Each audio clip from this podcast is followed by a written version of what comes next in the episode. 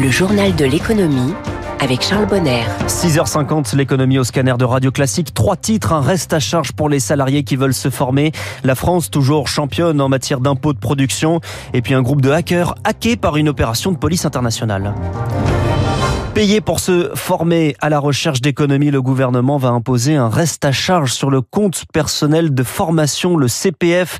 Alors ça ne concernera pas les demandeurs d'emploi, le principe était déjà acté, mais le gouvernement veut accélérer et prévoit une mise en place d'ici avril. Bonjour Zoé Pallier. Bonjour. Un reste à charge qui pourrait enrayer euh, la dynamique de la formation. Oui, car des salariés pourraient renoncer à se former. Ça va pénaliser les plus modestes, ceux qui ont le plus besoin d'utiliser leur CPF, s'alarme Yvan Ricordo, secrétaire général adjoint à la CFDT. Un effet désincitatif identifié par la Cour des comptes dans un rapport. Pour ces auteurs, le reste à charge doit rester marginal et ne pas dépasser les 10% du coût de la formation. C'est d'ailleurs le montant retenu par Bercy. Le salarié devrait donc débourser en moyenne 200 euros, mais ce n'est pas encore arbitré. On va consulter les partenaires sociaux, nuance-t-on, au ministère du Travail. Pour autant, Zoé, le gouvernement veut responsabiliser les acteurs du secteur. C'est ce que pointe le juriste Fouzi Fetti. Il explique que les organismes de formation ont fait de la gratuité du CPF pour les salariés un argument marketing. Ils s'en sont servis pour augmenter leurs tarifs. Le prix horaire des formations a bondi de 63% en deux ans. Par ailleurs, un salarié n'aura pas à payer le reste à charge si son employeur accepte d'abonder son CPF pour financer en partie sa formation. Cela devrait donc favoriser certaines offres plus professionnalisantes et qui répondent aux besoins spécifiques des entreprises. Les explications de Zoé Pallier ont laissé souvent critiquer et pourtant les syndicats ont la cote. 40% des Français leur font confiance selon le baromètre du Cevipof. C'est un record en 15 ans. Il y a un effet réforme des retraites, mais pas seulement. Luc Rouban est chercheur au Cevipof.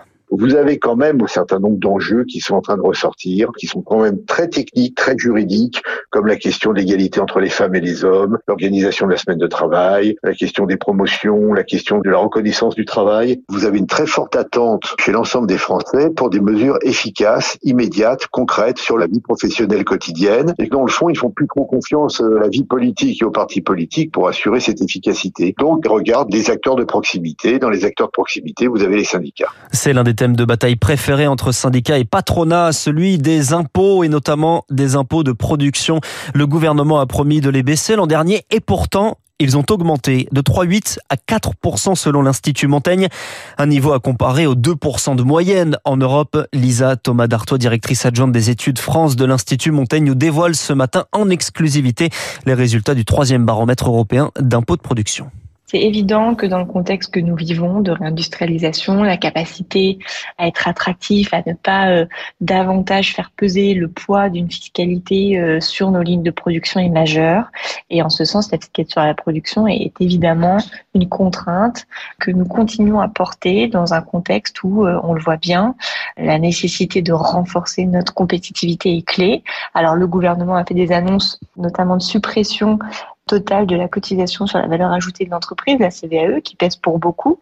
Simplement, les chiffres dont nous disposons, alors qui sont sur l'année 2022, ne montrent pas encore l'impact de telles annonces et donc montrent encore une France assez défavorisée par rapport à ses voisins européens. Elisa Thomas Dartois, interrogée par Céline Cajoulis. Le solde sera positif. La transition écologique va bouleverser l'économie et devrait supprimer 250 000 emplois d'ici 2030, mais en créer 150 000 de plus. Estimation du secrétariat général à la planification écologique.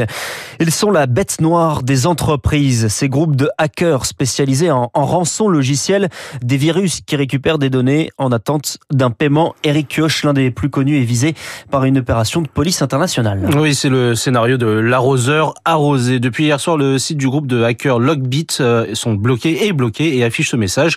Ce site est désormais sous le contrôle de la National Crime Agency. Même scénario sur les autres pages miroirs de ce gang soupçonné d'agir depuis la Russie.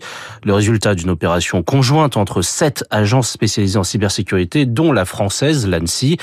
Au tableau de chasse de ces hackers, des services financiers, des géants de l'agroalimentaire, des hôpitaux, des institutions gouvernementales, des industriels, des services de transport. 1700 attaques en tout euh, dans le monde depuis 2020. Selon les agences de cybersécurité, Logbit représente même 16 à 17 des demandes de rançon dans les pays ciblés. En France, ce chiffre s'élève à 27% entre 2022 et 2023. Ils sont entre autres derrière le piratage de l'hôpital de Corbeil-Essonne il y a deux ans, une attaque par rançon logiciel qui avait ciblé les données des personnels, des patients, comme leur numéro de sécurité sociale. Les cybercriminels avaient alors diffusé sur Internet, les avaient alors diffusé sur Internet après le refus des autorités de payer la rançon d'un million d'euros réclamée par les hackers. Un modus operandi qui aurait permis à ces cyberpirates d'amasser 91 millions de dollars de rançon en seulement 5 ans d'existence. Eric Kioch, les marchés financiers à l'équilibre hier en Europe en clôture. On a assisté en revanche à une remontée des prix du pétrole sur fond de tension en mer Rouge.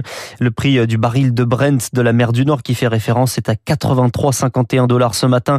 Le Nikkei est ce matin euh, quasiment à l'équilibre. Un autre marché nous intéresse, celui de l'immobilier. Il faut bien dire hein, que le secteur a été secoué ces derniers mois par la remontée des taux, avec pour conséquence moins d'emprunts et des prix de logement qui baissent. Bonjour Maëlle Bernier. Bonjour. Vous êtes la porte-parole de Meilleur Taux.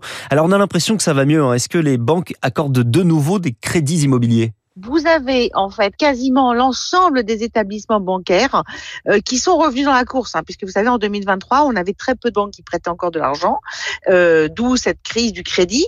Euh, depuis le début janvier, nous avons l'ensemble des établissements bancaires et notamment les grandes banques nationales qui sont revenus dans la course. Donc on assiste à ce qu'on appelle un peu une guerre des taux, c'est-à-dire que chacune arrive avec une volonté de conquérir des parts de marché et pour cela, bah, elle se livre à une guerre assez raisonnable, hein, parce qu'il ne s'agit pas de prêter n'importe comment et n'importe à n'importe qui, mais euh, en tout cas avec des taux plus bas.